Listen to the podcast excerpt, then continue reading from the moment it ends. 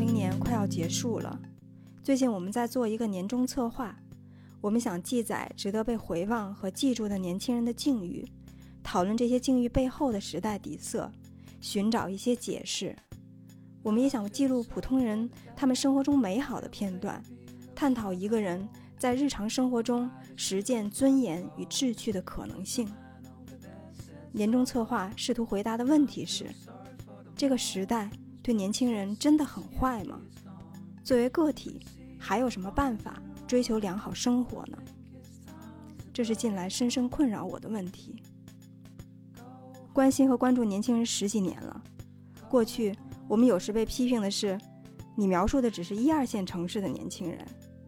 现在这个批评有时甚至变成了，你描述的只是五环内的年轻人。是啊，阶层的固化、贫富的悬殊、文化的割裂，在过去几年里有目共睹的愈演愈烈了。在2008年至2016年左右，黄油青年会议邀请一些奇奇怪怪的年轻人来分享他们实践的另一种可能的时候，很多年轻人感兴趣，他们热情的希望从中获得启发。然而今天，人们太容易怼回一句：“那些都是家境好的孩子吧。”对我们这种普通人来说，没有什么参考意义。面对这些批评，我心服口服，但是内心深处却始终还有一点不服。那么今天，年轻人除了做打工人，除了像向彪老师描述的那样像蜂鸟一样拼命地扇动翅膀，只为了停留在原地，就没有其他的可能吗？每个人面对未来可能会发生的风险，除了退守到最安全的区域。就没有其他的办法吗？抱着这样的疑问，我想邀请李厚辰聊一聊。他最近在一日谈的发刊词中，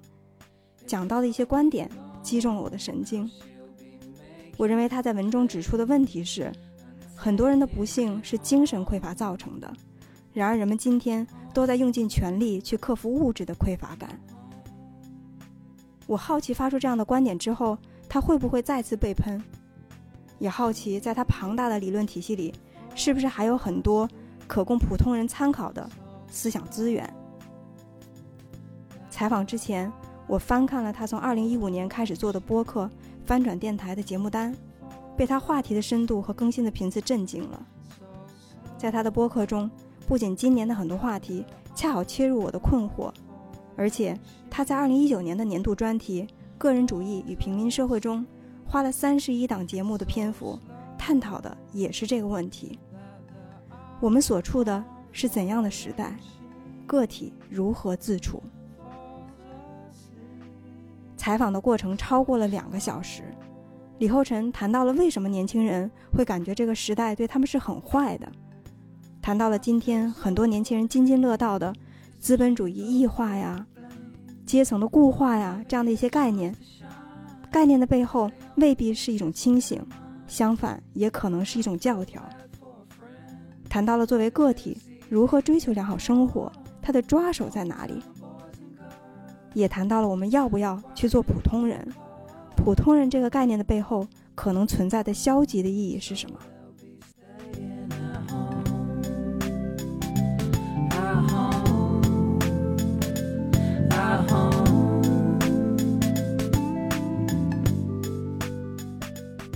其实那个问题也挺直接的，就是这个时代对于年轻人来说是不是真的很坏？为什么这样问呢？哈，因为这个是很多年轻人的一种感受，嗯，他们感觉上会觉得，可能不像，比如说，尤其是零八零八奥运会那个时候，可能是个顶峰吧，觉得个体有更多的机会，啊，整个社会可能都是更向前，然后不只是可以向前，而且好像那个。可能性会更多、更多元似的，嗯，然后，但是今年我们所普遍观察到的是一种挺悲观的和无力的这个情绪。然后我们前一段时间就是有一个问卷的收集，很多年轻人都在问的问题就是：二零二一年还会好吗？嗯，嗯，其实这种问题本身就还挺悲观的，对，所以就是想探讨这个时代对于年轻人来说是不是真的很坏？嗯嗯。嗯嗯哦，我我我有个这个感觉，就是我我可以说一个，我我先从一个事例说吧，就是我经常上 B 站，那但是都是带着批判的眼光去看，我觉得上面都是些坏东西。然后但里面有一个最坏的东西啊，就是那个观视频这个频道，呃，就是最坏的。但观视频里面有个特别特别有意思的现象，然后观视频里面一般分两种话题，一种话题是聊这个大的国际政治经济局势，嗯一般关注在这个中美争端。然后弹幕里面全部都是啊，美国要完蛋了，我们要越来越好了，然后肯定肯定我们就要要要赢过美国了。从这个角度来看，他们对未来我真是一片有信心，就觉得我们这个国家这个发展路线，你看疫情做的也好，经济也发达，今年全世界唯一一个 GDP 增长国家，太厉害了。然后凡是观视频里面偏比较微观话题的，描述社会民生的，到比如弹个公立暴雷，呃弹弹幕里面 一片如丧考妣，哀鸿遍野。完蛋了，躺平啊，生活一点没有希望啊，资本家剥削嘛，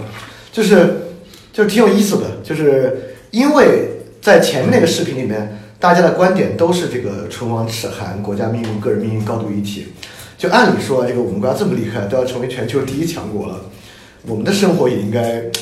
就是跟着特别特别好啊。但在偏微观视频里面，大家要死要活，对吧？所以我觉得这些东西本身就是。呃，你要说坏，每每个时代有每个时代的坏法，但是这个说法是没什么意思的。也就是说，我们这个时代肯定有一些特别特殊的坏法。我觉得特别特殊的坏法就在刚才的这些矛盾里面能够呈现出这个特殊的坏法是啥。然后，刚刚这个特殊的坏法呢，就我是觉得，呃，这个好坏从来都不是一个客观的东西，它是一个主观感受。这个主观感受呢，其实坏的东西来源于两方面吧。一方面是一些最直观的，你要生病了，你要是真饿肚子了，你要冷了，你会感觉坏，这是来自感觉层面的。第二层面呢，其实这个问题啊，我觉得今天随着科技的发达，基本温饱绝大多数人没有特别特别大的问题。就即便是那个蛋壳爆雷，你说那些年轻人可能背负两年债务等等的，但是总的来说，生理性的坏暂时还不是一个最焦虑的问题。因此，那个坏呢，都是跟对于生活的理解观念相关。它来源于计划的打破，来源于安全，它生活安全壳的那个破坏等等这些坏。那这些坏呢，就不能够从这个感觉的层面去说，就要从观念层面说。从观念从观念层面去说呢，我觉得就有个很重要的问题，就得看他一直以来他的想法是啥。就比如说，假设我是个超级富二代，从小我的观念就是，那未来我根本不必为生计忧虑，我只用想想怎么花点钱能开心就行。然后突然十五岁，我爸破产，那我肯定立马。虽然我很可能还是住在大豪宅里面，虽然我们家还有管家，虽然每天的管家还是锦衣玉食的，但我可能很快就抑郁症了，就不行了，对吧？那这个坏呢，就是因为之前一直告诉我，我我以后可以怎么样？对我立马我们家两千万一捐，我去斯坦福读一个什么东西，回来怎么怎么着，继承家业。因此，我就觉得在我们的这个近代史叙事之中啊，尤其是说今天的年轻人。如果说八五后或者再往后说说九零后九五后，那他们成长过程中，我觉得有几个叙事是会影响他们今天对于生活好坏的理解的。就一个是科技进步的叙事，也就是说人类社会一直在越来越好，这个越来越好的核心力量呢是科技发展，这个和他们的生活也是有关联性的，尤其是信息技术科技对生活的影响，他们会觉得哇，这生产力发展。跟生活好是有必然联系的，尤其科技越多，疾病的克服，然后，然后便利性啊，等等等等，包括呃，在日常叙事之中，我们我们也相信这个呢，我们相信这个，这个无现金支付太方便了，太好了，这个各方各面电动车什么什么的，然后 AI，我们现在五 G 哇，这都都太好了，太厉害了，对吧？这个东西是一个过去呃关于生活好坏的信念。第二个就是经济发展。宏观经济发展与个人生活好坏的一个信念，因为在我们的近代史叙事之中，尤其是这个后后改革开放的叙事，一直是以这个经济发展作为这个不管是执政合理性还是社会整体叙事最重要的一个环节来来来来呈现的。而且大家也也认为，尤尤尤其是我们其实这个后改革开放也是从一个计划经济转向市场经济，核心就是从。分配商品到自我选择商品的过程，所以这个经济发展跟生活好的关联就在于商品选择的丰富和多样，包括手机啊、房啊、车啊等等等等的，就这方面也是大家认为生活变好的一面。大家就会认为，只要这个整体经济在向好，我自己的商品选择自由度也会越来越多。这个呢，也是好生活的一个特别大的关联。呃，基本上这两个是当然。还有第三个叙事啊，第三个叙事要稍微复杂点。第三个叙事就是一个那个一套竞争叙事。这个竞争叙事，也就是既包含在国内的竞争，就是基于这个，我我有个总结啊，叫高呃高考、高分、高学历、高级工作、高收入、高消费、高生活，就是在这么一个阶梯之上的一个竞争。那第二个宏观竞争就是国家跟其他国家的竞争，呃，似乎赢得这种竞争呢，也是生活变好的一个条件。那么在在在在世界格局之上。他们的成长呢，也是中国赢赢得竞争的这个历史，包括又办了奥运会，又办了世博会，然后各种会，但其实也就是各种会，也没搞什么别的。然后包括“一带一路”等等的，我觉得还是赢得挺厉害的。第二部分呢，就是在网上很活跃的年轻人，很多呃也是学历条件相对比较好，尤其是因为我我因为我知道一个数据，就是知乎上最核心的答题者大概有十多万。这十多万答题者呢，还确实是以这个学历比较好、有海外留学背景的人为主。然后他们呢，其实是这套竞争的，呃，不能嗯用获胜者有点过，但至少是占据一定优势的人。嗯，对，那占据一定优势的人，他们觉得对这套竞争秩序的相信和阐述，也在影响其他人对这个竞争秩序的想法。那其他人呢，网上的年轻人还发言的。大多数也是以城镇青年为主，就是就是其实比较惨的，你去到乡村里那种留守儿童，那他在网上是消失的，所以网上大家对这个好生活的向往，也并不代表一种整体，只是代表偏大城市青年对于生活的一个想法。啊，要说到这就是他们过去一直以来，当然你要往深了说还有很多啊，包括个人主义的叙事、平民主义叙事，这这就太就是太大了，可能我们可以在那稍微收一下。那之前这部分呢，我觉得是。呃，大家对于好生活理解的一个背景，就是如果这些东西是好的，他就认为生活是好的。那么现在大家觉得生活不好了，在我看来，不是因为这些东西本身破产了，而是因为这些观念本身就有问题。就第一，是不是技术增长就能带带来生活好？那显然不是，而且，呃，还恰恰相反啊！因为我我一直是个这个科学技术的一个特别质疑的一个人啊。大家觉得我是个科盲，其实也不是，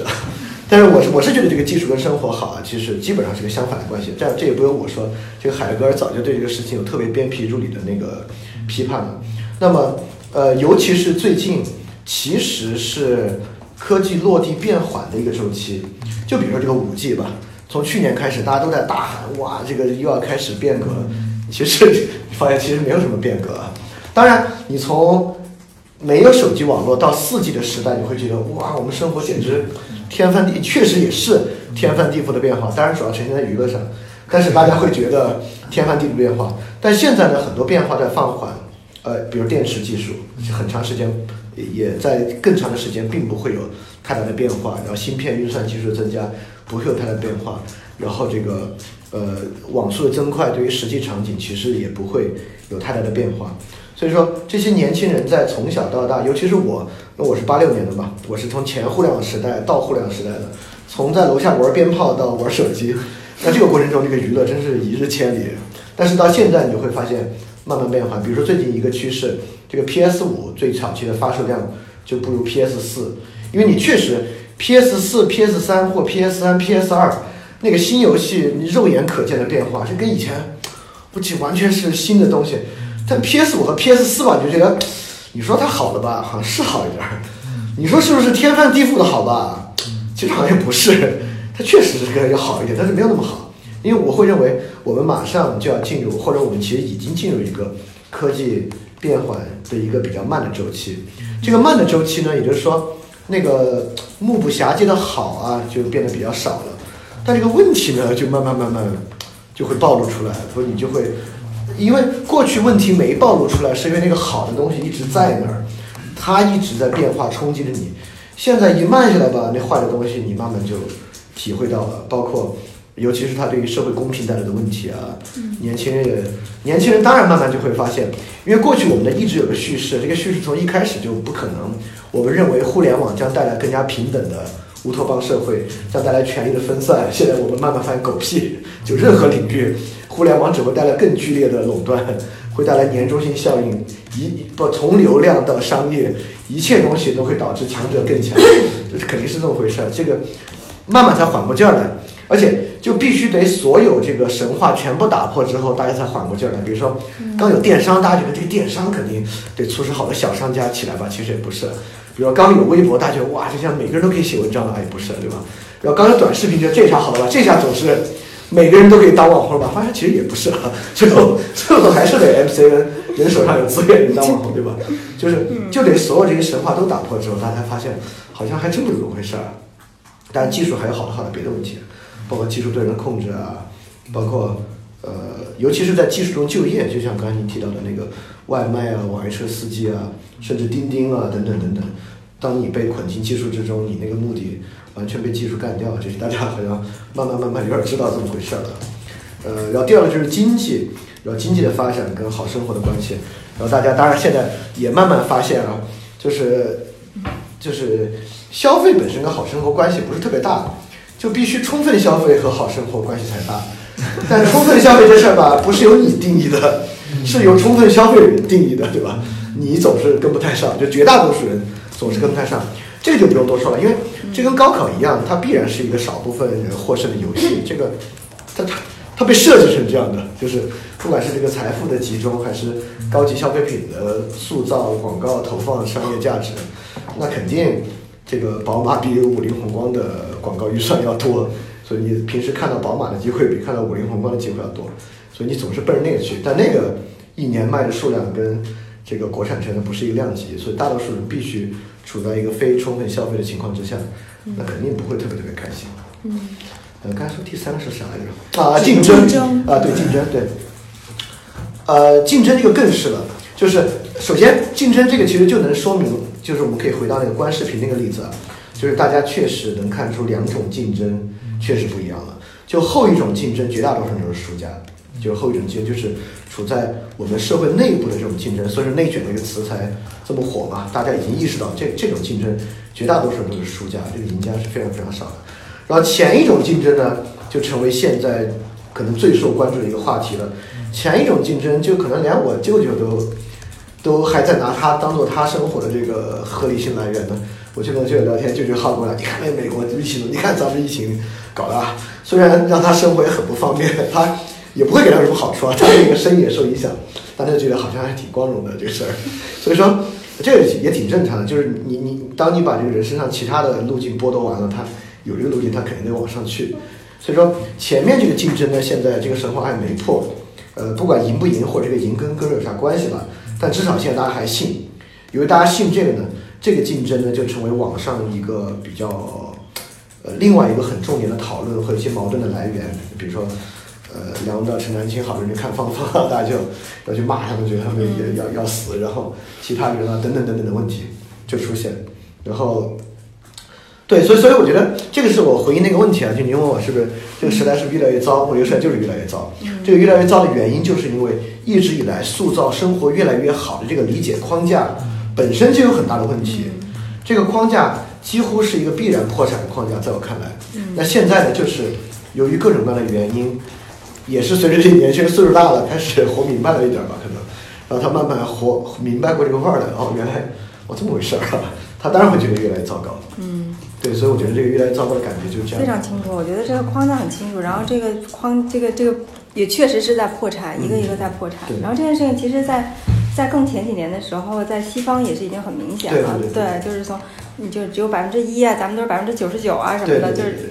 我们这边从这里华尔街就是从这种事情的一个对对对对对，等于说现在中国年轻人也开始切身的体会到了这个对东西了。啊、如果没有什么蛋壳啊，或者是这些东西，可能没有那么切身的一些体会。其实一直有别的事儿嘛，就蛋壳之前报，比如说 OFO，对很多人来讲就是一个虽然钱不多，但是是感觉到一个很不公平的事儿。对对对再往前 P to P，很多家庭也深陷其中。对 P to P 的时候也是其实。还是一直有。对，然后那个还有一个事儿想跟您讨论一下，就是你看，我觉得现在的年轻人他们有很多的那个词词汇在发生一些变化，嗯。什么异化呀、工具人啊，嗯。然后阶级的固化呀，然后甚至风险风险社会啊什么的，嗯。就好像就是普通人开始越来越多的了解了这这些东西。嗯，然后一方面我们觉得是他们也寻求解释，然后寻求一些反思，然后另外一方面，我记得您有一次也也谈到过这个东西，它其实也是一种双刃剑，它可能会成为另外的一种一种教条。对对对嗯，我我想听您今天对这个东西你怎么看？它对于我们对觉得这个社会就是真的很坏的那个感知，是不是也是有关系的？有有有，就是呃，我我觉得这个可以从两方面讲。就第一方面就是，当一个学术概念变成一个，我们先不用公众概念啊，变成一个 B 站概念的时候，它本来就已经是一种极端的简化了。也就是说，我我我认为教条有两种方式，就一个一一一种，呃，当然教条可能有很多方式，我现在想到两种，就一种呢就是它的过度简化，就比比如说劳动异化，劳动异化本身其实是一个很有内涵的概念，它是有它自己的逻辑的。但如果你把我在工作真的不爽凝结在异化这个词里面，它这太简单了。你的工作中不爽有很多原因，可能是你自己的情商太低了等等，都会导致不爽。它跟异化可能未必是有直接关系的。但是，但是对于它成一个 B 站词汇之后，它其实呃，就跟今天的媒介有关系啊。就今天我会认为。这跟信息爆炸就有关系，就是你不可能对于某一个内容投注过多的时间，你每天需要看这么多东西，它就必须得极端简单才行。在这个简单情况之下，它本来就是一个教条化的东西，它脱离了它原来那里面一些具体的因素和分析的过程，变成了一个，就像你说，它寻求解释，它需要解释的并不是一个复杂现象，而是自己的一个感觉，所以他就很简单的勾上就行。反正你告诉我解释自己的处境。对对对对，你告诉我为什么我现在工资加不了？因为内卷好，太好了，内卷行，对，就就就反正得有一解释就行嗯。他原来啥意思也也也无所谓。然后第二个教条的原因就是，确实，就很多社会学和人类学的概念，它提出的时候是用于解释那个时候社会的情况和处境。它这个时间一长之后吧，它本身也就会产生教条。就最简单，马克思说这个劳动者不展生生产资料，这个是异化的根源。但是进入知识生产和白领社会之后，它很教条。你说今天这些人掌握生产，掌握啥生产资料，对吧？它不这么回事儿，就完全不是不是那会儿的那个工业社会工业社会之下能说的一个东西。那包括内卷这个概念，它本来是来说那个水稻呃农业社会的一个情况嘛，就是到这个尤其是知识社会里面，它也不是那么回事儿。所以说，所以说我们不可能得到一个什么社会真理，它需要不断有社会学家和人类学家或或者哲学家谁吧思想者去提提出新的东西，去破除那个旧的教条。但这个东西呢，其实我觉得在今天有个挺大的问题，就是说为什么为为什么这个教条化在民众里面这么强烈？我我觉得有一个原因啊，就我我感觉有个挺重要的原因。OK，哎这个又跟我们这个近代史叙事有点关系的，就是我们这个近代史叙事有一个特别比较糟糕的一个情况，但这个不光是我们啊，就任何国家都会有这样的冲动，除非是那种经历了很大苦难的国家，这种冲动少一点。这个冲动就是在他们的近代史叙事之中，责任都是别人的，就我们从来都做的特别好，就我们从来都是特别正义、特别好，是个受害者。然后就是这边要害我们，那边要害我们。我们如果我们能做好自己的话，我们早就特别特别好了。如果不是他们害我们的话，今天也有这个情况。就今天，就我们对马克思的接受，B 站上说马克思为什么说的对，他基本上说马克思为什么说的对，对啊，我们还真是这个资本主义的受害者啊，就这说的对。就蛋壳公寓我们是受害者，然后美国我们我们是受害者，华为我们是受害者，就是就所有情况之下，大家不仅要一个解释，大家对这个生活困境的解释是有强烈的方向性和框架的。如果你把这个生活困境解释为是因为你自己情商太低了，所以你落入这个困境，他会觉得你说的不对，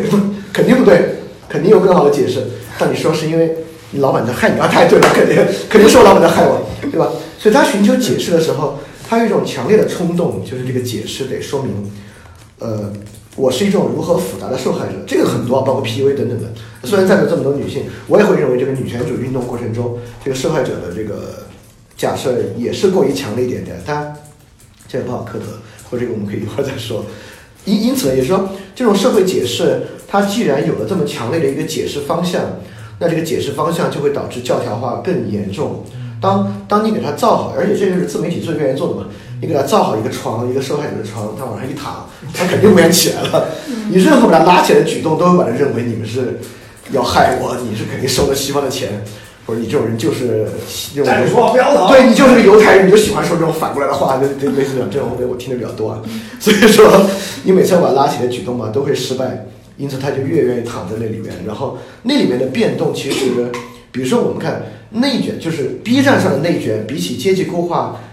多出了什么信息吗？非常非常少。基本上就换了个词而已。所以未来他们还会用新的词儿，但是其实没啥变化，依然是在说那个东西。所以说现在这个教条化和这个概念其实有一个问题，虽然概念的词汇在变化，但这个词汇的内涵其实没有啥变化。这个内涵没有啥变化的原因，就是因为第一啊，好多人的生活确实没有啥变化，至少从他自己的理解和感受上，他虽然公司在一个企业里面小小的增长，但是可能跑输 GDP 或者跑输其他的收入，对他来讲是一样的，或者说他那个结构性的问题，比如他生活的迷茫啊，他在工作上的被动啊，他自我意义的丧失啊，这些都没有变化。从这方面也可以看到今天很多人的一个特点啊，就是今天网上很多人对于自己对世界的理解是非常有信心的，他会认为这不就不就是这样吗？就是基本上已经是真理性的理解了，尤其是关于资本主义的压迫、丛林社会的现状，对于人家人与人之间不能互相理解，每个人要追求自自身独立的自爱，他认为这不是宇宙真理吗？这是有什么别的可能性的？他都这么想了，他当然很难取得什么新的变化，他就很容易他的生活就会固化下来。当然，这个一一说，我我我我有点延伸一点，这个呢也是一个比较嗯近代的问题，但这个问题在我们这儿尤其严重。这个问题就是，就启蒙运动之后，还真有这个认识论中心主义，就认为你对于世界的理解、对生活的理解，不是理解，你过你的生活，你处在这个世界上，重要之处在于你如何以知识的方式去把握这些规律，把握这些东西。这是一个相当根本的认识论中心的视角。这个认识论中心的视角为什么在我们这儿又尤其强烈呢？是因为我们对于马克思的阐释阐释到我们这边，尤其形成了这个主观客观二分法之后，因为我们的社会没有经历过嬉皮士文化，没有经历过大的社会文化潮流对于生活的冲击和实践，所以我们这儿的基础教育全是透过现象看本质，抓住主要矛盾、次要矛盾，是一种强烈的认识论中心主义的。所以我们认为，我们要理解我们的生活，就取决于抓住我们生活的矛盾的本质啊，等等的这些东西，一套一套的。因此，今天这些概念他们尤其喜欢，也是跟这个认识论启蒙运动之后的认识论中心主义，以及这个潮流在我们这边马克思被简化为一种抓本质、抓住客观本质，嗯，因此能够真正把握住生活的这个比较过于简单的想法有关系。嗯，这种生活形式吧。嗯所以说，我觉得这是回应您刚才的问题，是这个概念为什么在今天这么多，以及大家这么看重这些概念的原因。明白。哎，那这些概念或者说这些认知的变化，有没有一些积极的一些方面呢？比如说哈、在呃若干年前，可能不会有人会看到说哦，消费主义这有陷阱 啊，但现在可能年轻人越来越多，他多多少少啊，他会去反思说啊，这个这这个有一个消费主义的东西，这当中是有陷阱的，或者是像前面你也提到了，可能技术的这些一定会带来进步的这种观念的一些破产，包括前一段时间有一个纪录片叫《监视资本主义》嘛，啊对对对啊，然后很多年轻人也开始意识到说，啊，我自己一直在我的被我的屏幕呃给裹挟了，然后这后面有这么大的一个逻辑或者是阴谋。或者是什么的，还有就是外卖小哥这件事儿呢，我觉得也是第一次让那么多年轻人开始去关注到那个系统，明白。然后对背后的这个系统开始去了解，哦，就有有技术，技术后面又有资本，然后又进而去了解了一个更更多的一些对人的一些异化啊什么的。那从我我前前几天跟一个同事聊天哈、他还在说，他他是一个那个华裔的美国人，然后他有美国那边的朋友，他说其实发现现在不论是哪边年轻人，当他们谈到一些资本家的时候，或者一些富人的时候，他情绪在发生变化。可能在过去的时候，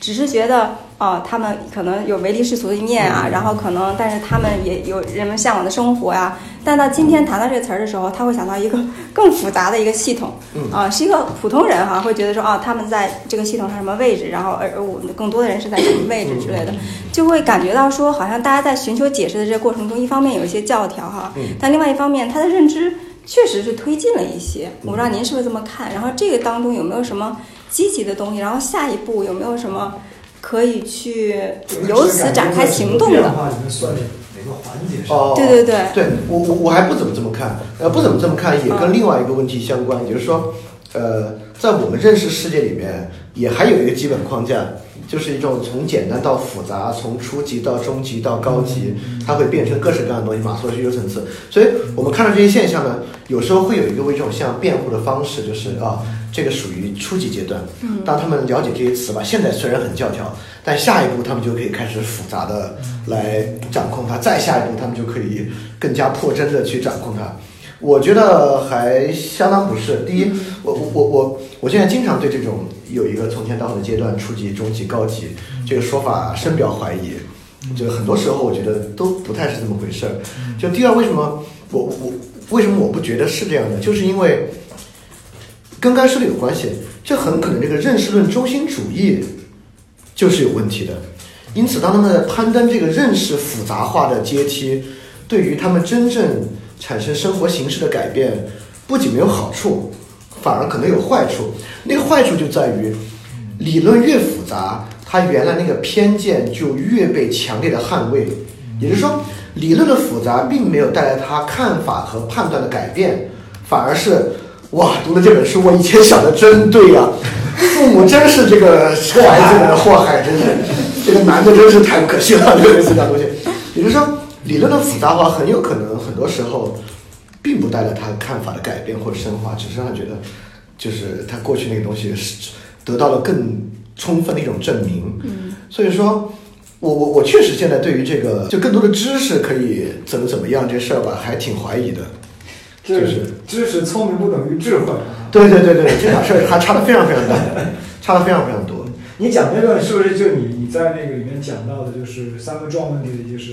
这种现代社会认识论的困境，非罗格斯中心主义的。对对对对对。因为这个东西才能培养你说这个非现代化的这种心情，不然你永远摆脱不了这一百多年来给你对对对对整个情境，整个对对对从认识论到行为模式整套的是是是是是。所以你会在认识层面对所有正在发生的。词语的表达、思考、呃转换，其实抱有更深的一个质疑和对对对对对对，而而且这这边说另外一个，因为说实话，呃，有个更复杂的问题啊，就是人肯定不可能逃开语言的归纳和总结，因为人是要用语言来认识这个世界的，人也必须呃产生产生一个理解的方式。嗯，我们即使不把它理论化，它也是一套叙述来理解世界，但这个在一个比较。呃，真的人身上它是会不断变化，但是它也肯定是在用知识去把握，用认识去把握，这是肯定的。所以说我我就有点想说明白这个差距可能在哪儿，这个差距可能在什么地方？这个差距就在于，其实这个差距说出来倒还挺简单的，这个差距就在于，呃，一一个人是应该能够分得清楚，这个生活中有各式各样的情境。在各式各样的情境，一个是情境，一个是目的。在情境和目的之下，有知识、概念和认识，而不是在情境和目的之上有知识、概念和认识。这会带来一个很大的区别，区别在于，如果如果一个人认为情境和目的之上有知识和概念的认识，他就会强烈的认为那个东西是更真的、更本质的。这个你可以简单的把它理解为是柏拉图主义和亚里士多德主义的这个区分。那今天当然是一个超级柏拉图主义的时代，这跟科学主义有相当相当大的关系啊。今天我们都是认为这个知识是超越情境和人的目的，理念更重要，理念更重要，把握住内就把握住了本质。那其实这个转换也没有那么复杂，这个转换其实对生活有个很大的变化。就是就香标那个书，我虽然挺批判的，但是至少他有一个地方说的是好的，但那个也不用他说，大家都说。就是对于那个具体的兴趣、旨趣和对于具体的探索，就是因为你怎么识别这是什么情境、是什么目的，你只有在具体里面才能发现对情境。所以说，当我们无法具体的时候呢，那就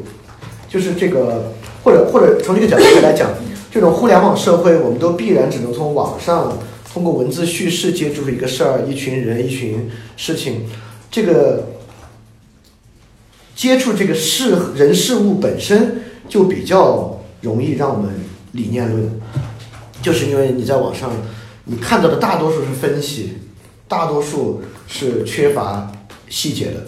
即使你看一些很细节的东西，现在网上有很多非虚构写作等等等等，但就是如果你苛刻一点，你就能感觉这是理念先行的。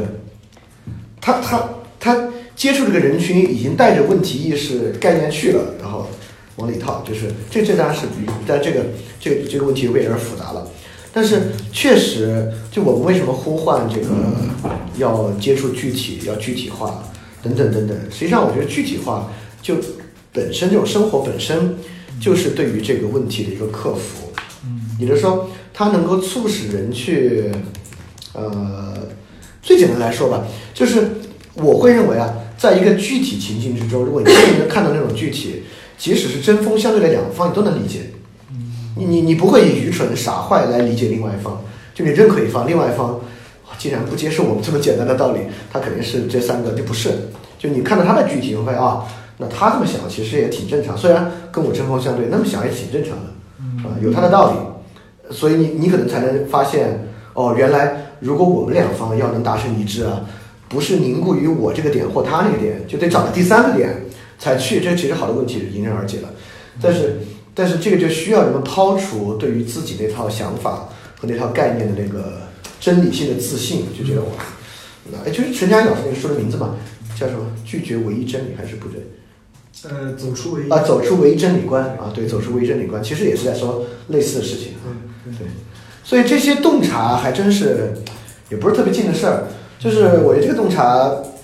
很早来在海德格尔和维特根斯坦身上就已经非常非常多了。就我觉得他们俩是在我看来啊，就二十世纪可能能够给予这个呃，就这个思想和精神方面可能最有这个洞察力和能够给予我们很多资源的两位哲学家，而且他们俩都共同的指向所谓这个形而上学的破灭。就海德格尔认为这个哲学时代的消失，思的时代到来；维特根斯坦认为形而上学本身的破产，形而上学消失等等的。就是我觉得再说，就跟我们刚刚才说的是一个问题，就是如果这个转变不结束，或者这个转变不开始的话，可能很多现在的状况还要持续，不管他们用多精致的理论去理解，都还会持续。嗯，哎，那把您刚才说的那个，就是再具体化一些，嗯然后让更多人容易去理解一些。那比如说一个普通人哈，他平常也没有就是老看很多书啊，想很多呢很玄的一些东西啊，他的生活其实也挺也挺具体化的呀，就是也会接触很多很很具体的一些问题啊。怎么帮助我们再理解一下你刚才说的那个，就是要具体化。我明白，呃，其实有时候他就不够具体。就比如说他理解他现实，他说啊，这都是因为内卷，他就很不具体。对，就具体化就是就有事儿说事儿嘛。嗯，就是我们公司九九六和阿里九九六，它不是一个九九六。哦，到底对，到底是不是一样？嗯假设我就不想在这九九六，那肯定不是要靠全国的九九六都解决了，所以我不九九六。就是我们是可以在我们公司里面克服九九六的，嗯或者甚至我们公司不克服九九六，我可以克服九九六。哦 就是他不必要去那样。就是很多问题其实都是这样的，嗯包包括女性主义的问题，就是我们不必一定要明年人大立了法了，我的处境才改变。明白。就是我可以今晚跟我男朋友、跟我丈夫多聊会儿，嗯，当然这需要一个过程啊，就是可能一段过程之后，我的生活处境就可以发生改变，嗯呃，因此就是人都面临具体的事儿，这是肯定的。他每天待人接物，他每天工作吃喝拉撒，但他未必以具体的态度在看待这些事儿。对对。恰恰很多时候人是以很大大略的概括的方式在看待这些事儿的。对对对，哎，你你你刚才举那例子我觉得特别好，让我想到我今天看我们有一个研究员写的一个手记，嗯。他说他们最近在研究那个亲密关系的时候，就是因为女性现在就地位也越来越有女性主义嘛，嗯。也越来越要求平等嘛，嗯。然后很多时候也是动不动就是这自我的空间、独立的空间，对吧？大就就就对快点来对对对对。然后他们有说，其实很多时候真的解决解决问题，就是只要双方能够坐下来好好聊一聊，就是究竟刚才发生了什么事儿，对。然后我是什么感受，呃，然后很多事情就可以在这个过程中解决，对对而不是但是其实现在这个这个问题被放大化，就是你刚刚举那例子，就好像要解决整个的平权问题，然后咱们俩人之间的这个亲密关系中一些问题才能够解决，甚至没有九甚九六了甚至比如说我才能，他们可能认为，你看凝聚凝凝聚在我丈夫身上的是数千年来男权主义的一个，这还这还一下全克服历史，这克服人类历史了，这你就会变得我这个东西超出了超出我的能力范围，要要在我一个人要去看看这五千年的文明史，感觉好像有点太大对，了。所以所以这种解释，包括前面说的那个教条，有的时候它也变成了一种桎梏哈、就是当你遇到一件事儿的时候，还没怎么样呢，就已经把自己给解释的好像就无无计可施了。对你，你就会发现，今天导致悲观的教条，你随便想，有没有哪个教条除了这个科技就会带来好生活之外啊，或者这就是高消费好生活之外，有没有什么特别乐观的教条？非常少。这是个有趣的观点。对，几乎所有教条都是都是说这个生活肯定乐观的教条刚刚破产，新的乐观的教条还没出现就是这个。乐，这这教条基本上都是指向这个生活肯定是要糟糕下去的，嗯肯定是没啥办法的。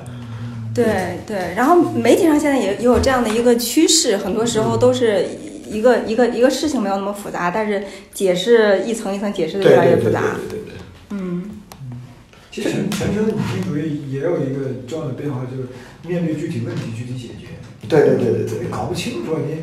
各个流派啊，各每个人的定义用词都不一样。对对对对对，我觉得面对面向问题还是个很重要的事儿。嗯，这个这个也是一种根本旨趣的转变吧，可能还需要挺长的时间，大家才从呃把握本质的纸具上挪开。嗯，就现在其实说实话，呃，即使一个公众他并没有特别多的知识，并没有读过很多书，但是把握本质的旨趣还是相当强烈的。对，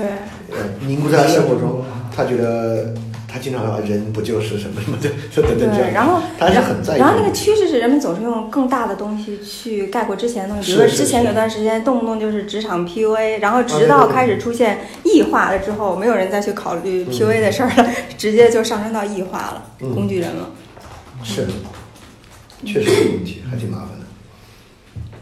好，我们还就就是前面讲到的是这种年轻人一个普遍的一个感觉，觉得这个时代真的很坏，嗯。然后年轻人很无力。嗯。然后我们有一种观察，就是会发现，就是今天的年轻人，他们更多有一些退守的趋势，嗯。无论是说什么那个名校毕业生去体制内啊，哦是是是，然后还有就是没有太多的以前的那种要向外去探索的那些叙事了。你像几年之前的那些热词是什么间隔年呀、嗯旅行啊什么，就是大量的指向我想看看这个世界，嗯然后写，写啊斜杠青对对对然后就是所谓各种可能性嘛。对对对对对，但是我觉得现在，尤其是今年，这种可能性好像年轻人觉得是关闭的。嗯，然后再加上那个阶阶层固化、贫富悬殊这个东西，都大家动不动就指向了那里了就使得我们发现有的时候当。呃，比如说我们像环球青天会议，就是去展现一些可能性的嘛，对对对，华就是签会上都是怪怪的。那种，就是都是一些另一种可能嘛。是。但是在今天就会碰到一个碰壁的情况，就是另一种可能对他们来说是特别讨嫌的，嗯。就是啊，你你那个是幸运儿，对。或者是他是他信任我家有矿，对对吧？这样说不要能，对。对你的对工作没有参考意义。对对对对对，我想对。对，你们也是被网暴惯了。对，所以一方面我们也挺困惑的，一方面会觉得说可能确实是因为相比之下，这种我基层固化已经谈了很多年了，但是这种悬殊和这种鸿沟的这种嗯。大之大，我觉得确实比之前要更明显。嗯，所以也想听您是怎么看这件事儿的。我觉得这个这个当然有很多原因，就一方面我觉得也是这个跟我们刚才说的一个问题有关，就是之前斜杠其实就是一四一五年那会儿，嗯。那会儿一是互联网创业潮，所以那会儿确实有很多人在给予很多新的选项和可能性，看是不是能这样生活那样生活。但后来当这种，当然这个东西是靠过度投入带来的，是靠对于市场的过度投入带来的。这种市场的过度投入消失之后，然后互联网又开始垄断化，所以今天我们能够使用的 APP 比那个时候是少很多很多的。今天基本上集中在一些比较大的 APP 里面，那些大的 APP 给出的生活选项是很少的。所以今天其实，呃，我觉得这个原因就是我们觉得城市挺丰富的，但其实大家静下来一想，都应该发现这东西其实非常匮乏。酒吧、KTV、商场、展览，反正一一两只手肯定就数得过来。嗯啊，这也你就天天天天干，很快就厌了。所以今天只能在手机上面去做一些娱乐啊，结果就是各种各样的综艺，反正一一播就全是选秀，然后等等的电视剧节日差不太多，然后游戏也差不太多。你看一个王者荣耀能火这么多年，还这么火，说明也没什么新玩意儿。就是这个变化的减缓，肯定会导致年轻人感受到这个可能性的丧失。呃，这是一个一一一个角度啊。呃，另外一个角度肯定是一个焦虑的增加，就焦虑的增加带来可能性的丧失。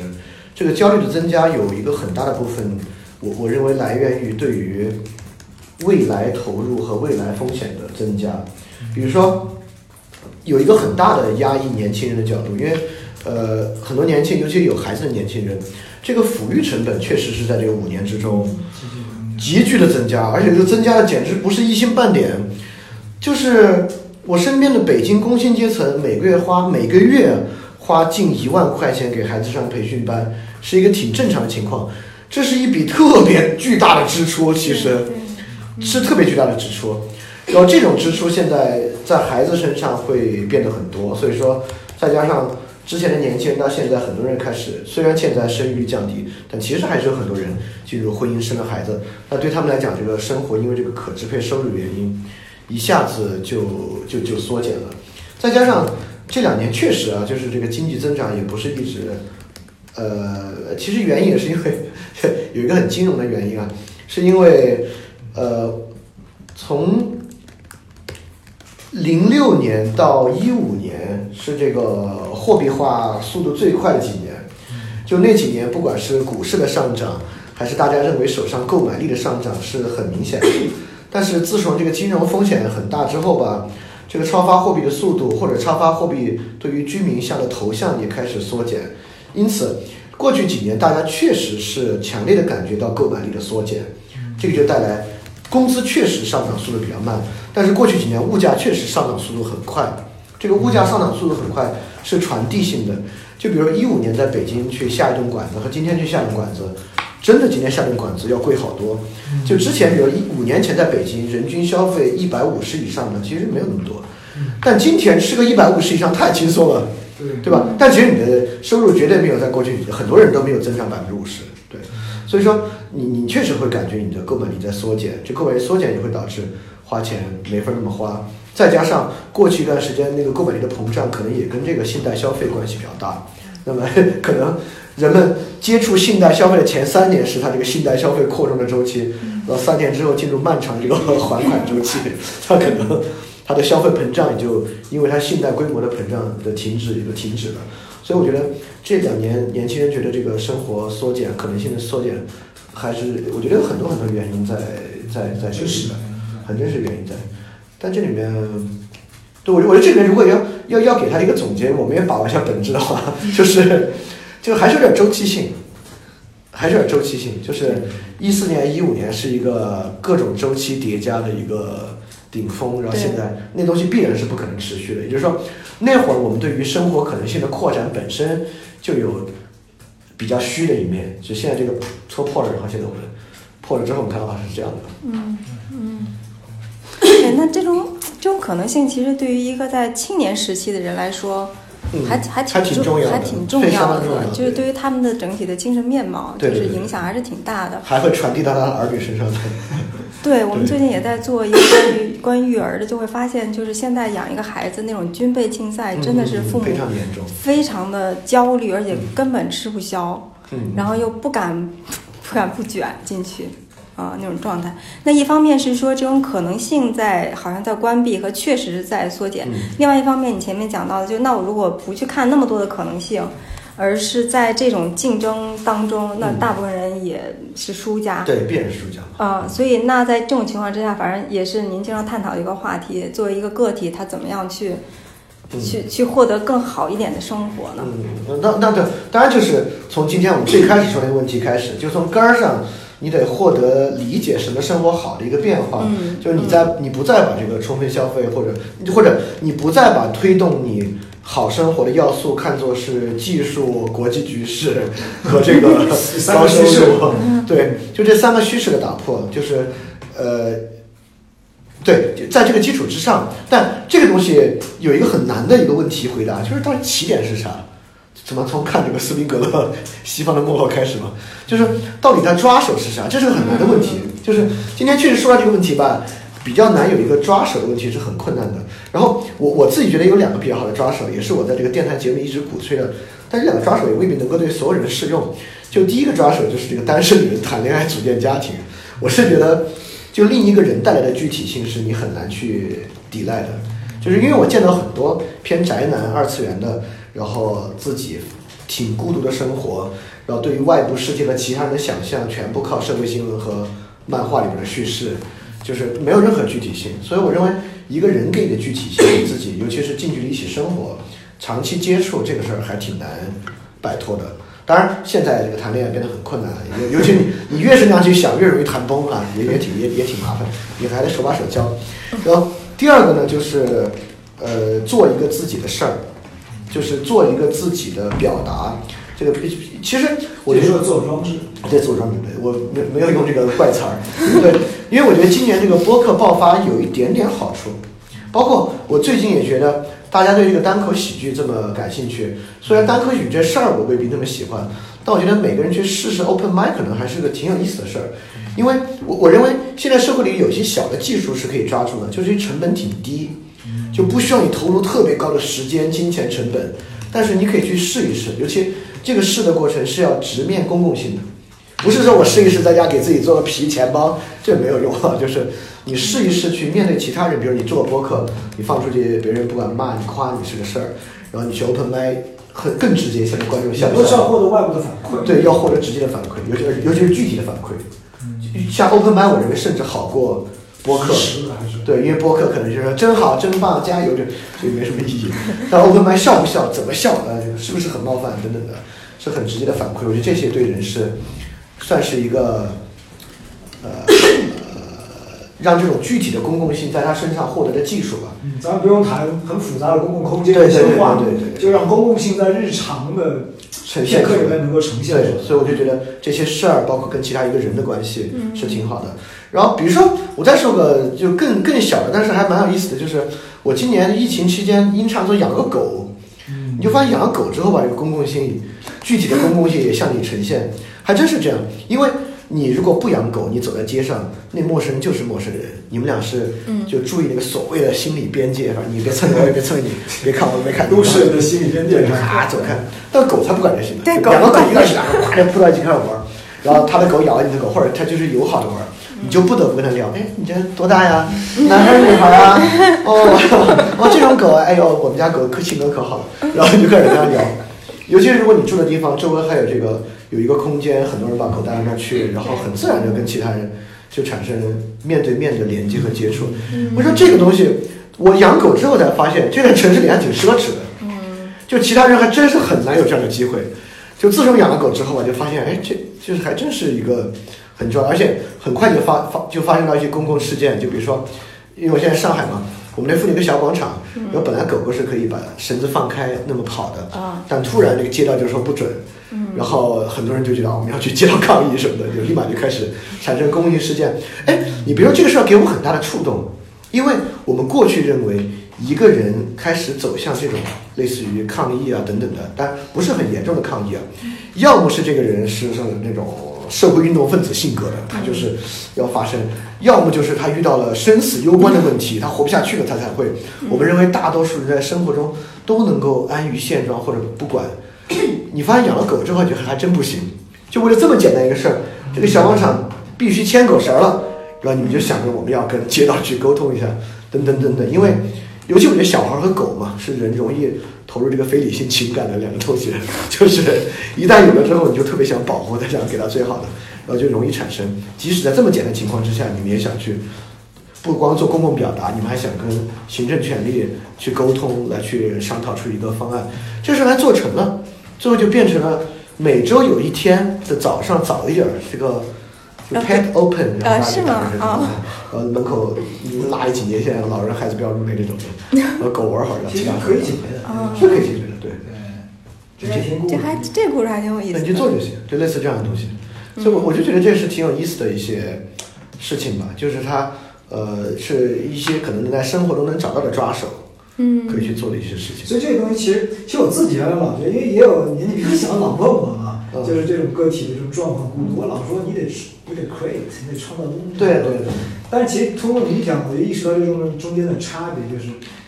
它是这种 create，它不是我说的那个创造力上的 create，因为我相信人的个体的价值应该是是通过创造力可以去获得某种自我确认的。但你刚刚讲的，其实自我装置里面很大部分是说要通过公共的东西，要要要去连接，要去去面对，要获得反馈，因为你创造可能是甚至是没有反馈的。对对对对对。因为那种创造其实也在符合今天一种那种特别个人主义的叙事，对，就是我们对于梵高的那套想法，就是它是一种很那种自我艺术家想象的东西，我把东西创造出来，反正留个一百年后的所以所以我跟很多人说这个我对我很灵的套路的时候，我发现 这人不太灵。对，不是因为你们的创造是有公共性的呀，嗯，对吧？你你们说自己做一些艺术相关的，比如说我也鼓励，比如说我有一些同事说，我说你喜欢写作你自己写啊，对吧？我也觉得写可以，但他一定要给别人看。对，所以我就说，我要是啊，我没有意识到现在我还没有准备好，我要再多写一年才可以写发出去，那就不行。就自己能不能再坚持把创作作为自己一个确认的手段也不行，他必须对对对无论多少要面对那公共的是，我是觉得是的，是的，这个蛮好的。所以自我的装置不是个封闭的装置，对对对对对。它是跟外界交互的一个。对，它必须有影响。不，这个是一个特别，其实这个东西也不是新玩意儿，这个是个特别古下城邦的玩意儿。嗯，就古下城邦极其强调，如果你做的事情没有对其他人产生影响的话，这不叫个事儿，嗯这不是个事儿。呃，那个就是技术，就是你你做事跟你往下没啥区别。就是如果你只有你只有你做的事儿影响到其他人产生影响，那才是个事儿。嗯这就是汉娜阿伦特区分那个时间和劳动嘛，那个叫劳动，比如你在家写文章，你不给别人看，这是个劳动而已。你给别人看，立马变成时间了，对。这个东西听起来好像不难，但实际上想一想，和过去这么多年来的那个趋势是非常相反的 因为就是一代一代年轻人，我们一直也是很在观察的那个趋势，都是怎么样逐渐逐渐的把把很多东西分离出来，把我和工作分离出来，在两个人的亲密关系当中，把我的空间可以分离出来，然后跟就原生家庭，我要把我分离出来，是是，就是一直是在把自己分离出来，然后嗯想获得一种特别可控感。嗯嗯嗯啊。嗯，可是刚才说的这虽然很简单，但是其实是要再重新融合。其实就是他需要，第一，他有责任的承担。比如你去你去讲 open i 你必须把下面人笑来当做我的责任。就是你带着这样的心态去 open m i 肯定不行，就是他们要不笑是他们的责任，他们水平低。就你要这么去的话，就最好不要去，对吧？你要这么去，只是徒增更多偏见。你说我，你看我太厉害了，已经远远超出了现在人的水平，就徒增这些偏见而已。你就必须把他们笑当做你的责任。那你养狗也一样，就是为什么这个狗牵不牵绳这事儿对你这么 matters，就是因为这狗快不快乐是我为它负全责。就人容易对自己的孩子或宠物产生这样的责任，但对于其他人人就很难。对有人很难觉得我女朋友我们关系好不好是我的责任，那她不好是因为她偏见深重，是因为她有问题的三观不对的，等等等，一下一套一套就来了。对，就是我觉得人，哎呀，今天，所以说你看今天要克服的东西还挺多。我们经常说啊，这个人必须先能够独立的过好自己的生活，对才能过好亲密关系的生活。狗屁，对吧？你要能独立过好自己的生活，你肯定过不好亲密关系的生活。对，就前几年我们还做过一次黄油的题目，叫“像单身一样恋爱”。对对那个时候就是想我怎么样恋爱的时候还能保有自己的空间。对，就是这个东西吧，就是那个个人主义，就说到那个个人主义的问题了。这个人主义有很多很多的方面，就是一方面当然就是认识论的个人主义，这可以一直从笛卡尔，就好像人从宇宙里抽离出来，旁观这个宇宙，看待它，认识它，发掘真理。因为这种都是纯粹属于个人的嘛，就是没有公共性的，你自己掌握知识，自己去认识。然后第二种就是，然后第二个就是，第二个这个当然就很复杂的社会进程，它跟原子化有关，私有产权，然后包括这个网络身份的个人化。因为其实啊，在网上比现实生活中更个人，就是因为网上这个 avatar，你自己的名字、你自己的头像，它的整个社交属性，就比如说我们现在大家坐到一起，虽然我一个人在狂喷，但是实际上这个个人属性挺多的，能看到很多人。但在网上，你要在一个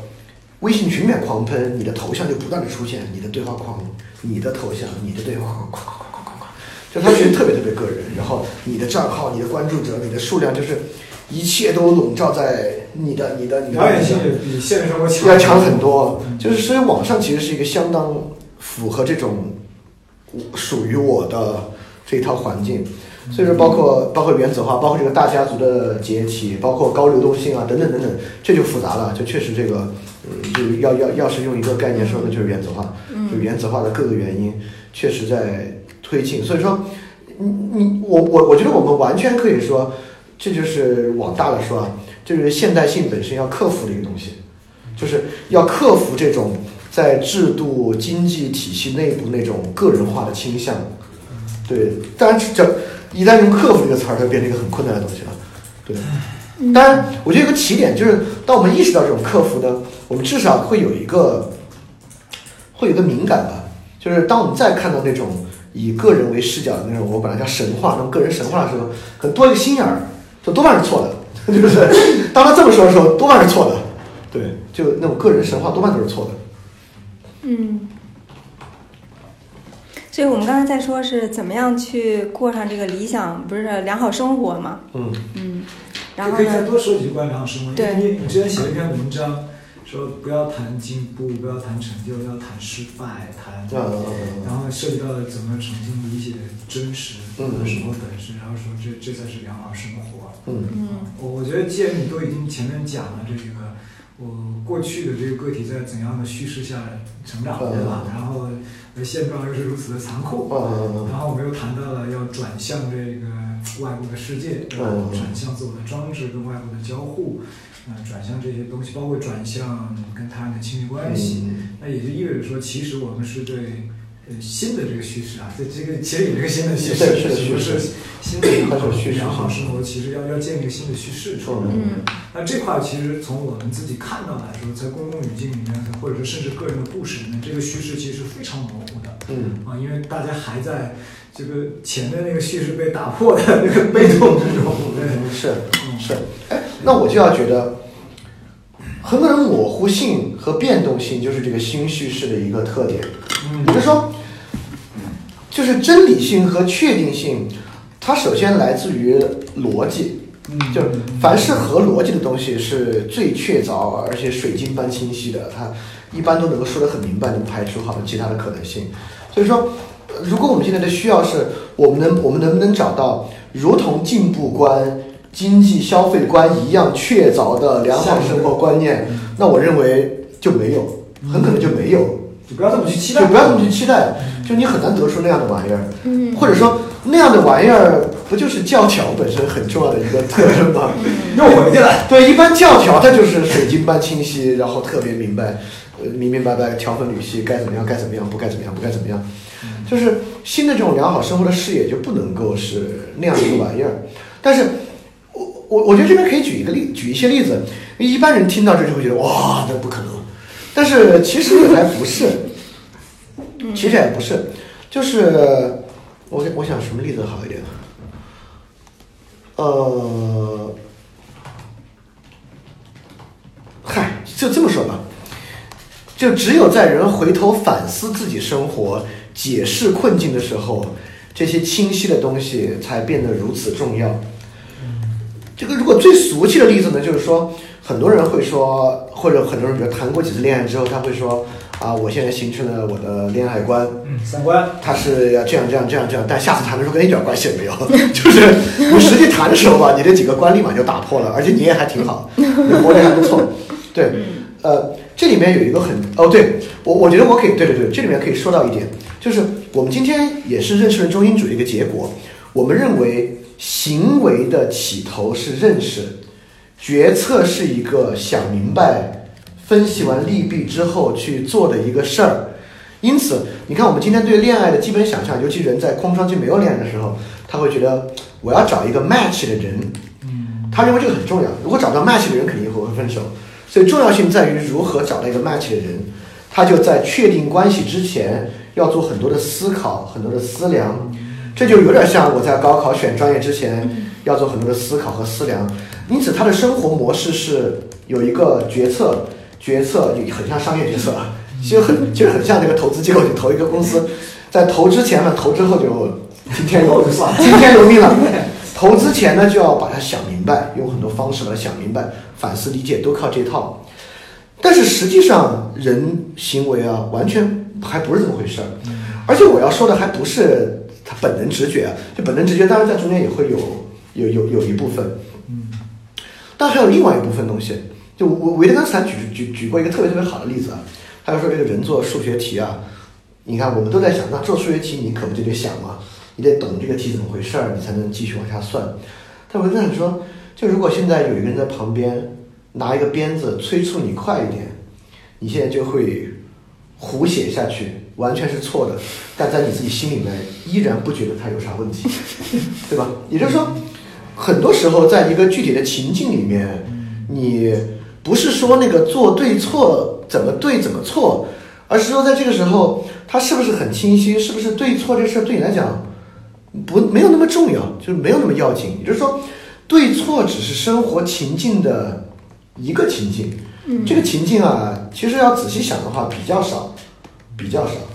也但是我们在认识论中心主义呢，就会认为想明白逻辑对错是任何生活决策的基础，嗯你得搞明白才行。嗯那这个就是我们把一切问题都在想象，有点像商业决策、投资、做卷子一样。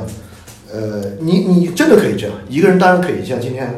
好多人，我比较很荒唐的，今天一个孩子要出国留学，他也不知道他要学什么，家长也不知道，就给他做个类似于 MBTI 一样的测试。哎，你你可能要适合做这四个，可以试试，这肯定是扯淡的啊。所以说，很多时候在很多情境里面吧，人就不是靠先有决策再去做，也我也不是说他先有直觉去做，而是在很多情境之下，那个决策点很模糊，嗯他看不出那个明确的决策点。就比如我牵着狗出去遛，可能出门那一刻是个很很明显的决策点，但出门之后做的一系列事儿，你分不清。哎，你看他这这这一秒做的决策，那一秒做的决策，他之前这么想的没有？就是很多事情不是那么清晰的一个决策。所以说这个时候，我觉得有有有有有有有个挺重要的问题，就人人人人就要明白一个玩意儿，就比如说，因此呢，你会做什么事儿，这个事儿当然会对你产生好或坏的影响，你也可以回头反思它好或坏。这个事儿你所处的情境和环境重要过你脑子里能把什么问题想明白。我举个例子啊，就是我 我一直觉得我有个特别好的运气，不是因为我呃智慧高，是因为我懒。就是我一直觉得哇，这运营自己的微博好麻烦。我现在也是因为之前很早用豆瓣，我说把豆豆瓣弄好了，我就不去用微博。我要用微博啊，早就被人举报骂死了。因为你在微博上，你如果是我这个性格，每天无数人艾特你，评论区骂你，你肯定忍不住回骂回去。你在忍不住回骂的时候，你肯定哪天热血上头就说重话。你说重话，别人一截图一发，团中央、人民日报，然后明天微博就完蛋。也就是说，人人人人可以转个方式去想，就某些生活形式，有点像孟母三迁那个道理啊。就有些生活形式，它本身就比较远离不好的生活；有些生活形式，比如自然的生活形式，它就比较接近好的生活。就你别把你当做每做一个决策之前，你都在脑子里想明白做决策，人也不是这样的。很多时候你也没那个时间，所以说你把自己置身于什么情境之中，可能跟生活的好坏就有区别。当然，人其实也懂这个道理，他他他不知道大家为什么都想移民到宁宁愿移民去泰国也也要去的，就是人还是懂这个道理的，但只是他在现在生活之中，他可能觉得他自己对生活形式没有选择，但我觉得还是还是有的。很多时候你是可以选择一个生活形式，嗯，你可以把自己的微博注销掉，这是可以的。嗯，对我就是就比起，哎，对，就刚才怎么说到这儿来了？就良好生活啊，对对对对对对，好对，所以因此呢，良好生活对于把握这个道德和伦理的根本原则啊，然后呃掌握真理，因而做好的决策，可能更重要的是一种好的生活形式。这个好的生活形式呢，就是你把自己放在一个相对较好的生活情境之中，可能比那些也是很具体的。也是很具体的，对，啊，你要觉得微博烦，你就不要上微博。对对对，你别用。嗯，因为你前面讲到是说，我们就是对这个良好生活的观念呢，不能够有一个期待，就是能够有一个像水晶般清晰的，对对对对就是如同过去的那个进步观一样的东西对对对对。对。然后又讲到说，其实有很多的这些东西是在情境中的，然后其实是很模糊的。对那能不能再具体一点？比如说，你说把自己置于一个什么样的情境之中，就是它本身就可以远离不好的生活。我我觉得这个是这样的，这个地方就进入到可能没有那么多原则的部分了，因为每个人是不能够直接为他的生活按停止键重启一个新生活的，就每个人做的只是在他现在生活形式上的调整。嗯，他在这个公司是要跳槽，还是在这个公司之内，但是换个部门，还是不结交这批人了，跟他们离得远点儿，等等等等，觉得他是要彻底注销微博，还是把这几个号取消了，是很具体的事情，就对，是所以那就还是回到前面那个，要很具体的去分析那个情境究竟是什么事情。对对对对对对，但这里面当然你能够找出一些找找出一些原则，也也就是说，确实，呃，我我会觉得这个时候人会，嗯。啊，这个这个时候我可以跳着讲一个我我我我自己一个观念，啊，但是关键是有点有点有点基督教的一个观念，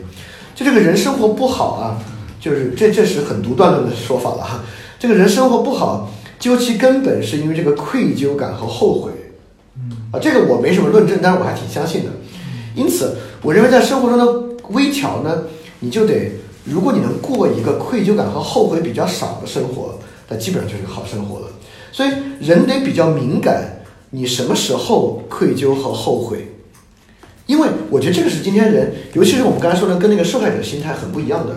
因为人在受害者心态之中，那肯定是别人愧疚后悔，那不是我愧疚后悔。但是，一般一两个月之后吧，他愧疚后悔上来，这个人得明白。所以说。如如果人能够敏感于自己做了错事儿、自己的问题的话，他很可能就能够找到他生活中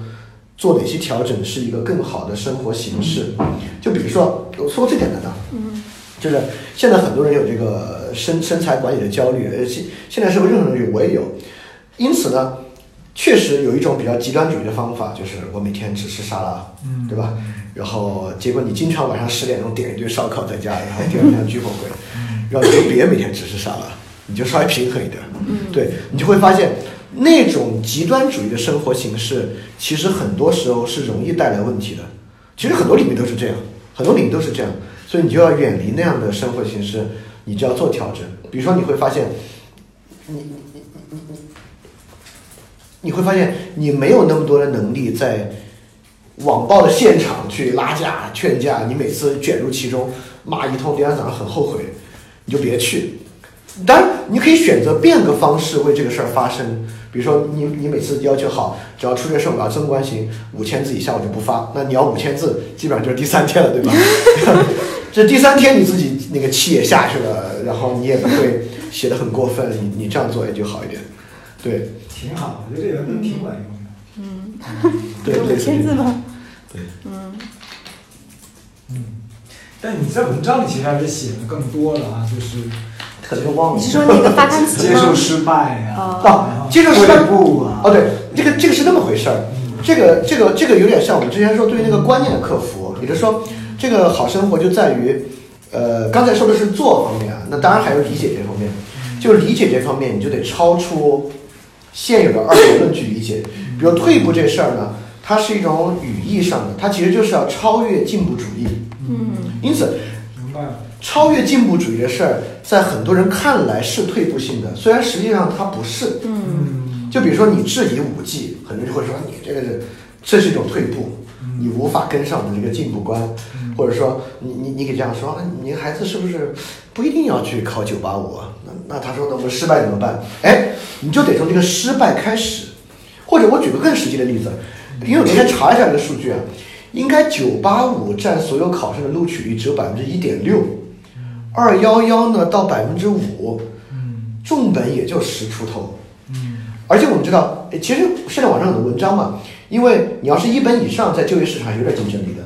你要三本呢，一般家里还可以，因为三本学费贵，二本就很尴尬。之前不是一直有文章吗？二本人生啊什么，二本人生，也就是说，但是在很多小地方，比如我们家那边。很多学生应该从高一开始就应该明白，就是就是二本，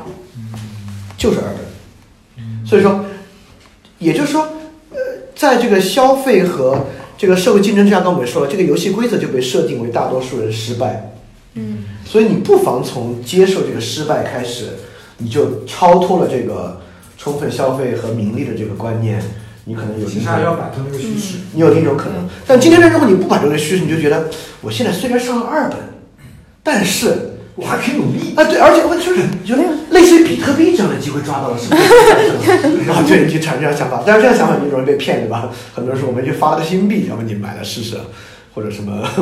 要继承一笔共和国的资产啊啥的，其实就可以翻身，你要被骗。所以说就是这个问题。所以说刚才说那个退步啊，或者失败啊等等的。包括超脱理想和现实的二元，就是在在认识之上，你从现在这个位置之上去摆脱那种二元叙事，来对这个好生活有更多的理解，是这个意思。因为确实，除了生活形式之外，这个人嘛是个语言的动物，他还不得不去理解他的生活。对吧？如果如果你再理解，你还是在想，哎，你看我这样就比他们活得要豁达，你比他们豁达多了，你还是在想输赢，对，还是不行。你要这么想，总有一天你还是会憋着不住去社会上去讲，你看我豁达多厉害，结果 还是不行。这个真的很难的。很难特特别多那个就是佛学修行的人，后来呈现的状态就是，对对对对对对，他还是觉得他那样挺厉害的，他跟我另外一种厉害。对是挺难的，这挺难的。对，而且很多哦，我不好意思，我就我插最后一句，就就就是，确实是，我就认为这是现代性的一个问题。我认为在传统社会里面，在一个农业社会，在一个比较就是他生活比较圆融的时代啊，获得一个好生活，其实没有现在这么难。嗯就现在的大城市里面，好生活确实难度非常大，那这就是人要克服的问题。我们也不可能回到农业社会，你就必须走出一个新路，那就更困难。对，所以可能需要一些榜样，我觉得。嗯就是比起其他人他自己去自我探索，当然你可以告诉很多，但很重要的就是可能有些榜样。哦，他是那样生活的，哦，看着好像是还行啊，就是可能是一个好的。还不是家里有矿。对对对对，也行。你看，就一直租房，要我好像也没有要死要活，好像你一直租房也没那么夸张哈，可能也行。就是这些东西可能也是很重要的。嗯，现在很多人我觉得，嗯，再去接受这种失败，但是那种状态是还挺悲观主义惨的。对，就是失败是一种，呃，哎呀，人生就是痛苦，这种想法。对对对，很多是人这样的是是。哎，您那您那篇文章出来之后，就是里头讲什么马斯洛的，并不是说就是就是所谓的最底层的安全感需求已经被放大到很高了。对对对对对对。出来之后有收到什么反馈或者问题吗？那个倒没有，哦那个大家应该还能认可吧？嗯那个没收到什么反馈，嗯都是这个具体事情的评论很容易受到大家的反馈。那我在在这个问题上就追一个问题好，就是关于普通人的问题。哎，这这是很容易收到反馈的问题。这这就是就是嗯，其实当你说那个良好生活的时候，其实它有一个前提啊，就是嗯，哪怕按刚才逻辑，就是你不去走这个现代的这个呃所谓的进步叙事嘛，嗯，也就是其实你承认绝大部分人都是普通人，没有，还不是，还不是还不是，还不是，还不是。就是说，在我们呃收到的这些跟别人聊的时候，嗯很多反馈，很多年轻青年，其实他们想解决的问题就是，他们已经感觉到自己没有办法在进步叙事里面成为一个更独特的个体。嗯嗯所以他们其实自己想安身立命的一个很重要的问题，但之前没有人教过他们，就是如何变成一个好的普通人。嗯，哎，我我就不这么看了。嗯确实，进步叙事里面的非普通是靠很多数量完成的，嗯要靠财富的巨大。如果不是财富，要靠影响力。但这个影响力一般来讲是以这个数量衡衡量。比如我是抖音网红两千万粉丝，那不是普通人；你在抖音上两万粉丝，你是普通人，是这么想的。但是，比如说我在小区里面教孩子，教两三百个，他教的很好，我认为在一套非信不叙事之下，这就不是普通人。因为今天的普通人叙事里面有一个很重要的，也是你看刚才一直以来想去破除的，就是普通人其实也是在放弃对其他人的影响。我们今天经常在说，哎呀，改变人是不可能的啊，不可能，人不可能改变他。当然，他这么说，他也不希望他人改变他，最好大家各过各。所以，我认为非普通人心态，也就是说，你你只有觉得自己好，你才去改变他人嘛，你才会对他人产生影响嘛，对吧？因此，我我我我很不承认大家是普通人，但不普通也不代表你有一个数量的庞大来证明你不普通。呃，因此这个不普通，其实我觉得是一种自信和很积极的特征。就他可以不是去做很宏大的事儿，但他非常相信自己这样是好的，而且是以建构性的方式去做。当然，因为今天自信人很多，他在网上网暴的时候都很自信，就批判的时候自信的不算不算数的，就是建构性的自信，积极的影响。因为既然说影响，我每天好像骂好多人的，那不算，就是得产生对他人产生积极的影响和改变。呃，这个是我我认为这不是普通人，而且我认为这是每个人都能追求也能追求到的，因为这个游戏就没有被设计为呃赢家少输家多，但是抖音这个游戏一定是赢家少输家多，财富的游戏也一样，嗯但是在这个轴上，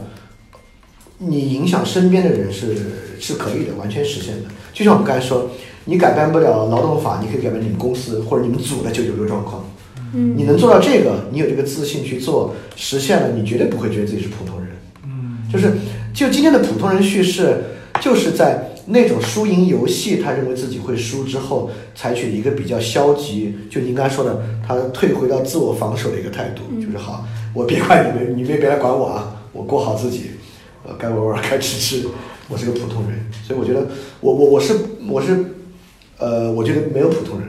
明白。所以其实应该当普通人。其实你就提出了一个 hope 嘛，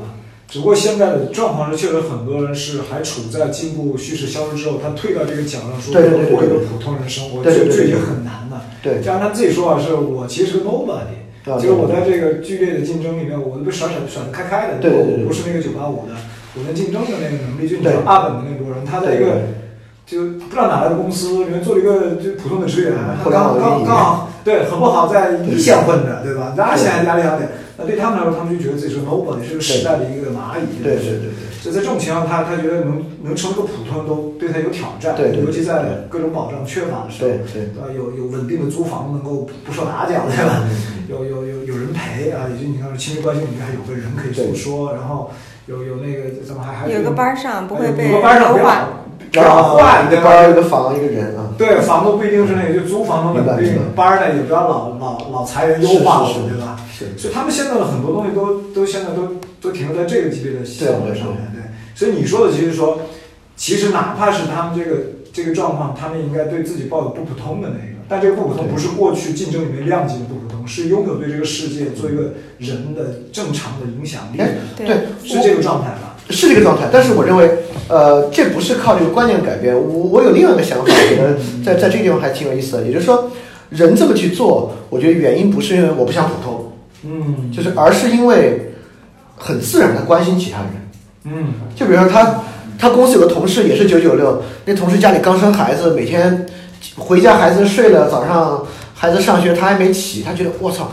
这他们家这样太不好了吧？我就算为了他，我也让我们这个组别九九六，那这是个好的。也就是说，不是说我这个人要不普通，就不是。所以，所以我觉得面向问题很重要，不光是面向自己的问题，也是面向他的问题。我认为啊，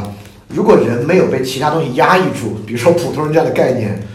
关心他人是个本能，这确实是。就人，你看到什么东西，你你只有，比如说街上的老奶奶倒地了，你上去问是本能，就只有你听说了有人讹钱这个事儿之后，你才不敢去。就是不是说人自私，是你的那个关心被好多人压抑住了，它可以被社会现实压抑是肯定的，它被你自己的辛苦压抑，它被好多概念压抑，被道理压抑，它被普通人这概念压抑等等等等。所以我认为，倒不用非要告诉他你不普通，不要当普通人，而是你帮他把这些枷锁卸掉，他那个关心本能上来。因为今天绝大多数人没有像小白去隐居嘛，就是他们还是生活在城市里。那目力所及之处，全是可以关心的人和事。这个社会你要关心点人还太容易了，到处都是可以关心的人和事，他去关心就行了。对，我其实我我是非常同意的。我对我们我我我，所以我有有篇文章，那那篇文章就在说这个问题，嗯我觉得可以可以看那本东西。就那篇文章叫做叫啥呀？叫呃，在直面痛苦之前，我不关心那些宏大的道理。哦其其实他就他他就是在说这个事儿，他就是想说好多大道理在压抑着我们对于嗯问题的认识。就比如说，我们看到这个战争难民，我们说啊，那是因为好几十年前这个地缘政治原因造成的，他们先挑衅他人，就是你又来了，你好像觉得他们活该是吧？就不不不，就是痛苦就是痛苦，没没那么多大道理。对，挺好的，嗯嗯，所以确实看到了一个，就所以你讲这个，我觉得确实需要更多人去展现你说这个普通的故事。但对现在我们我们最近了解发现，很多市面上这些故事呢，其实是在加大每个人都都一个惨一个惨，对吧？对，他不是在对告诉你，对吧？你刚才讲的这种故事，对吧？对你别谈九九六，我们组里就是这样，我是如何解决的？对这种故事极其少见，基本没有，可以故说是。，事嗯之前有一个，就外卖里面，呃，有一个叫是哪个的，不是人物那个报道，是后来一个后续报道，里面报道一个化名啊，叫熊燕的一个外卖小哥，他自己是做生意失败了来当外卖的，嗯。然后他就经常帮外卖维权，拉了全国的群，号召大家，还还还还抓进过公安局，对，就是哎，我当时读着就特别感动，我说哎，这个人真是，好。直面痛苦。啊，对啊，而且好不容易啊，他自己其实也是因为做生意失败，还欠了些债来当外卖，但是他还在帮助大家。就是哪哪哪个小哥的车被偷了，他还去帮别人找啊，等等等，啊，好厉害！所以这些个体的现代性的个体问题，他他要靠这个个体摆脱这个抽象的、自私的自我，去拥抱他人，才能对对对获得这个空间啊。对，我觉得是的，我不然没。法聊了。就对对对，而且其实你也会发现，这个城市密度这么大，其实拥抱他人是个很自然的状态。就现在这种小区隔着防盗门，其实很不自然。你天天在地在电梯见到他人，就装没看见刷手机，其实很不自然。所以这个我们之前说到，就是所谓年轻人的一些另一种可能。嗯，嗯，我觉得早些年的很多的另一种可能，或者是其他的一些选择，并不是这么直面真实，或者说这么在处理具体问题的，很多还是就是在他的自我当中，还有还有一些其他的可能。需要点时间还嗯嗯，当然了，这个这个需要很长时间，应该。是困了这么久了，今年只不过棒子打得更勤点 I'm 而已。making my way home. I'm making my way. 关心和关注年轻人十几年了，过去我们有时被批评的是，你描述的只是一二线城市的年轻人。现在这个批评有时甚至变成了，你描述的只是五环内的年。Our love the best ride in a million rounds. I know I'm coming back to you. And I'm happy, nothing's going to stop me. I'm making my way home, I'm making my way.